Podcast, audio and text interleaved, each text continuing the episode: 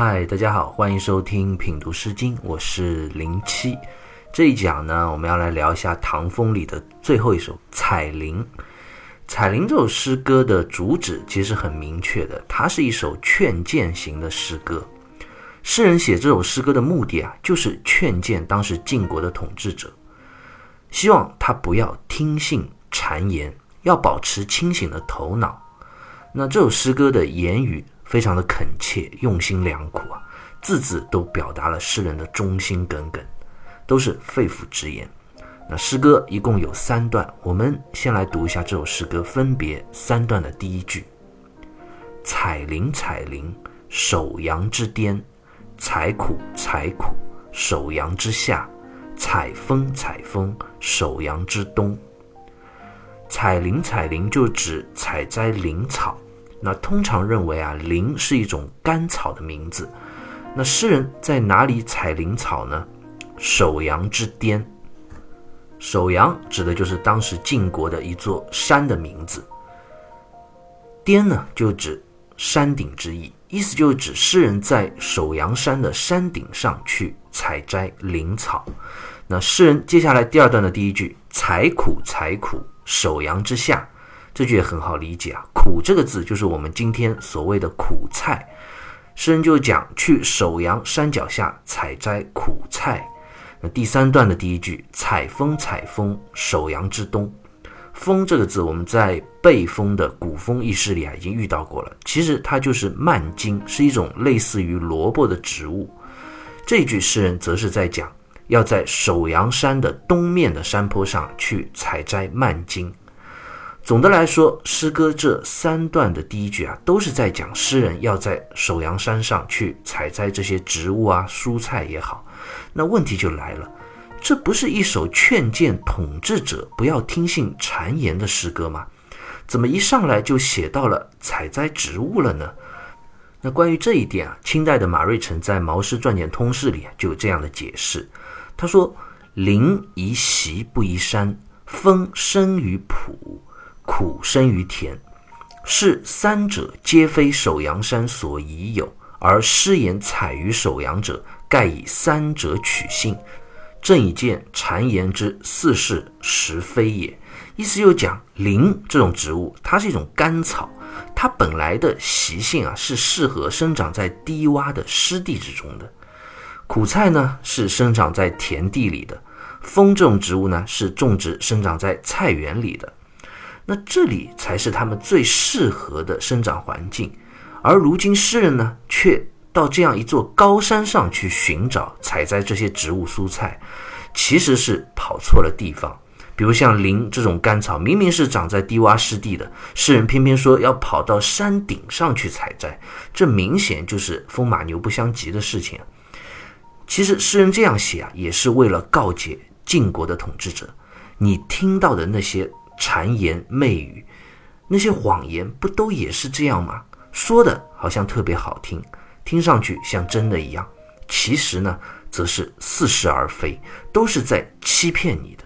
就好像我诗歌一开头这三句所讲的话一样，其实也都是似是而非的。你如果真的听了我的这些话，跑到首阳山上去采摘这些植物啊，那就是。类似于像你在统治的时候听信了谗言，你上当受骗了，所以你一定要有分辨是非的能力，远离小人，远离谗言。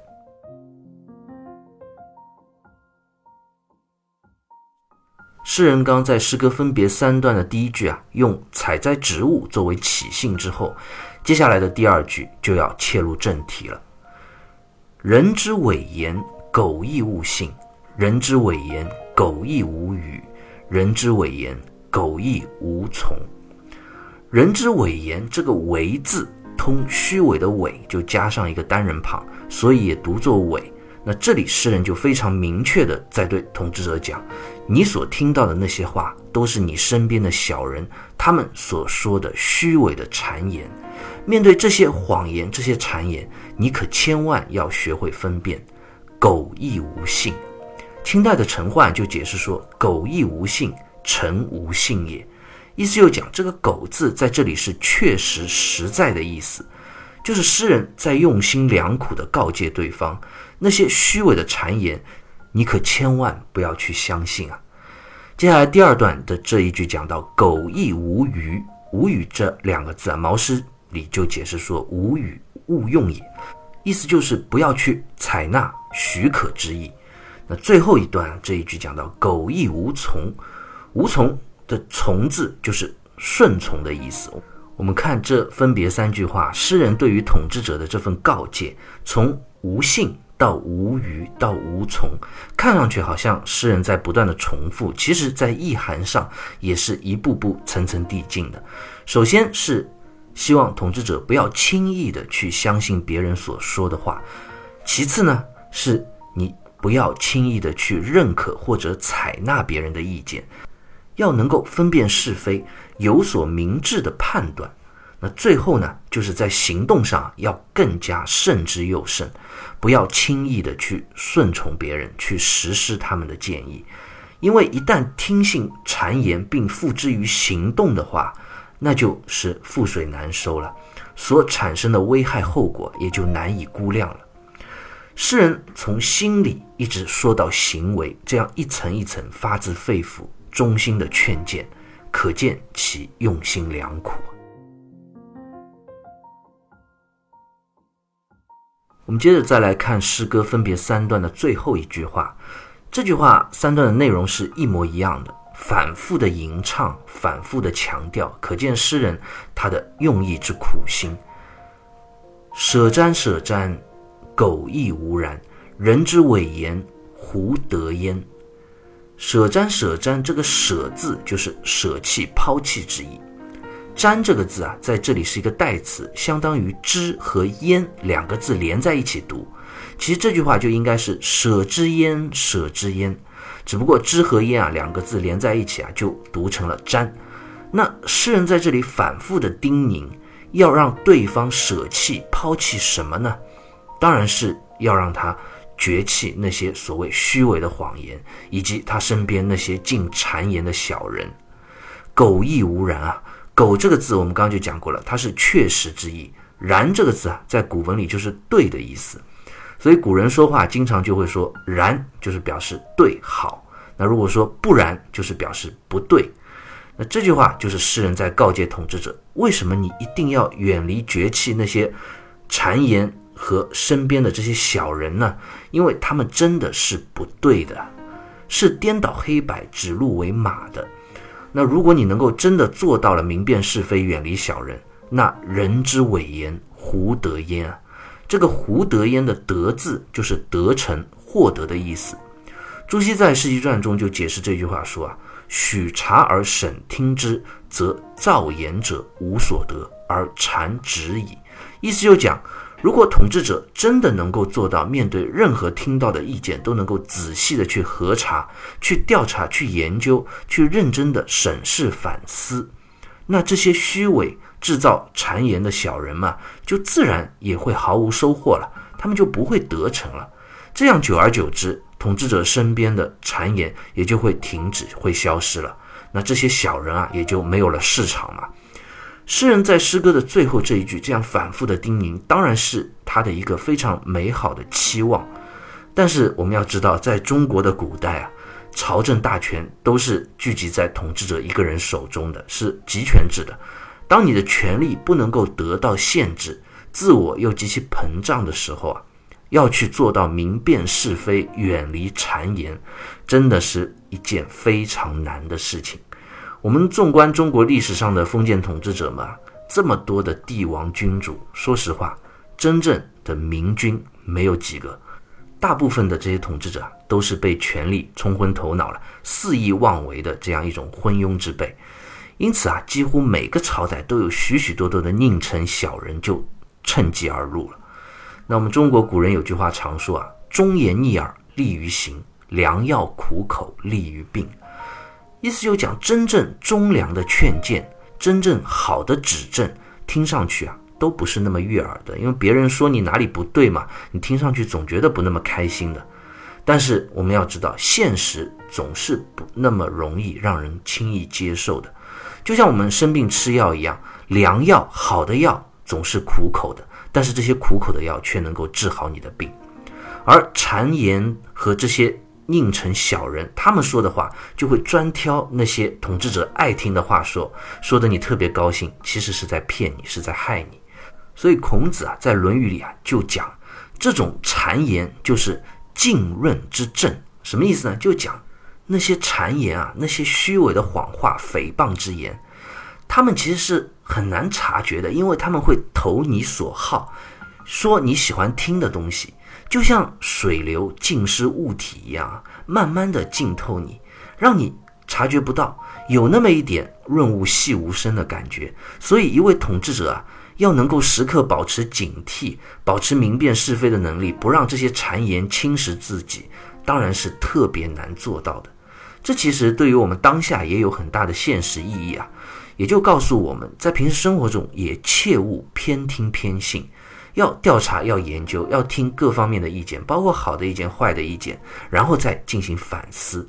这是一位成熟的人，一位成熟的君子。所应该要具备的最重要的基本素养之一。《彩铃》这首诗歌，我们读到这里就已经读完了。诗人啊，这样反复的劝谏，苦心的叮咛，忠心耿耿，由此可见。那《彩铃》这首诗歌，它背后究竟是一个怎样的故事呢？诗人如此用心良苦，是在劝谏晋国的哪一位统治者呢？关于这些问题啊，历来其实是有一些引申和诠释的。那这个故事就是非常有名的，发生在晋国的骊姬之乱。当然，骊姬之乱的故事啊，我们说并不一定真的就是《彩铃》这首诗歌创作的一个背景初衷所在，但却也是春秋时期真真实实发生过的这样一件因为谗言而祸国乱民的故事。所以历来就有很多诗经解读啊，就会自然而然地将《彩铃》这首诗歌与这个骊姬之乱的故事啊联系起来。那我们在这里啊也可以简单了解一下，骊姬之乱这个故事啊发生在晋国晋献公统治的时候。那晋献公是谁呢？他是晋武公的儿子。晋武公我们在之前的诗歌里就讲到过了，就是他统一了分裂将近七十年的晋国，好不容易爸爸。把晋国统一了，那应该好好的去发展治国了。结果到了儿子晋献公这里啊，又出乱了。其实我们客观的讲啊，晋献公他继位之后还是胸有大志、心怀雄才霸略的，而且啊也为晋国开疆扩土，贡献还是蛮大的。但是在他执政的第五个年头，因为一个女人的出现，却给之后整个晋国陷入混乱埋下了一个祸根。公元前六百七十二年，也就是晋献公继位的第五年，他当时带兵攻打周边的少数民族黎戎，那打了胜仗，然后得到了黎戎这个少数民族的一位绝世美女，也就是骊姬。至于这个骊姬到底有多美，我想我们一定听说过一个形容女子容貌美丽非凡的成语，这个成语就叫“沉鱼落雁”。这个成语最早是出自庄子，《庄子·齐物论》里啊就有这样一段话说啊：“毛强骊姬，人之所美也。鱼见之深入，鸟见之高飞，麋鹿见之绝奏。”意思就讲毛强和骊姬啊是春秋时期人们所公认的美女。毛强是当时越国的一位美女啊。骊姬就是我们今天讲的这位骊姬了，但是她们尽管如此的美丽啊，水中的鱼看见它们还是立刻潜到了水底，天空中的鸟啊看见他们就高飞入云，而山林间的麋鹿呢看见他们撒腿就跑。当然，庄子这段话的本意是什么意思呢？他就说美这种东西啊是相对的，在我们人的眼中，像骊姬、像毛强这样的人啊，的确是美得一塌糊涂了，但是到了鱼的眼睛里。到了鸟的眼睛里，到了麋鹿的眼睛里，可能就一点也不美了。所以，甚至他们会被吓得逃跑。但是，虽然庄子是这样说啊，有一点我们是确定的，那就是骊姬的确是春秋时期数一数二的美女，要不然庄子也不会用它来举例子了。这个典故啊，因为太出名，以至于后世啊，就慢慢转化成了“沉鱼落雁”这样一个专门用来形容女子。绝世美貌的成语，好了，就是这样一位美丽非凡的骊姬啊，被晋献公娶回来了。那晋献公当然是百般宠爱啊，捧在手里怕掉了，含在嘴里怕化了，真的就是爱到极致了。那一开始还好，但是没过几年啊，骊姬给晋献公生了个儿子，这个儿子叫奚齐。那这下麻烦就来了，骊姬就开始动脑筋了。动什么脑筋呢？当然是怎么想办法把原来的那个晋国太子给废了，然后立自己的儿子奚齐作为太子。以后当晋国的国君，然后啊，他就给晋献公开始吹耳边风了。晋献公呢，因为也宠爱骊姬嘛，也被爱情冲昏了头脑，也准备改立奚齐为太子了。那也不能说改就改啊，怎么办呢？所以晋献公就让自己原来的这位太子啊，叫申生，他就让他出去打仗，去守城，反正先把他赶走。哪里有危险啊，就让他到哪里去啊！别在我眼前晃悠，说不定你在前线战死了呢，我就可以有借口名正言顺的换太子了。哎，没想到这个申生啊，还特别的争气，打仗守城都是胜利，百姓啊也越来越爱戴他了。这么一来，搞得晋献公啊就更加没有理由好意思去换这个太子的人选了。那这时候骊姬啊，他一看。不行，这样下去的话，自己的儿子奚齐要当太子的这个希望肯定是没有了。于是啊，他就要出狠招了。他就假装以晋献公的名义给太子申生传了一道命令，说晋献公晚上做梦梦到了太子申生已经去世的这个亲生母亲，就是原来的王后了。然后呢，就命令申生啊，你要赶紧回到祖庙去祭祀。那祭祀完了呢，要把祭祀用的做肉献给。晋献公做肉啊，就是古人祭祀时候要放在祭坛上供奉祖先的这样一块猪肉。一般来说，祭祀完了之后啊，这块肉当然也是意义非凡嘛，因为祭祀过了嘛，所以要分给祭祀的人所享用。申生呢，祭祀完母亲回来，就把祭祀用的这一块做肉献给了自己的父亲晋献公。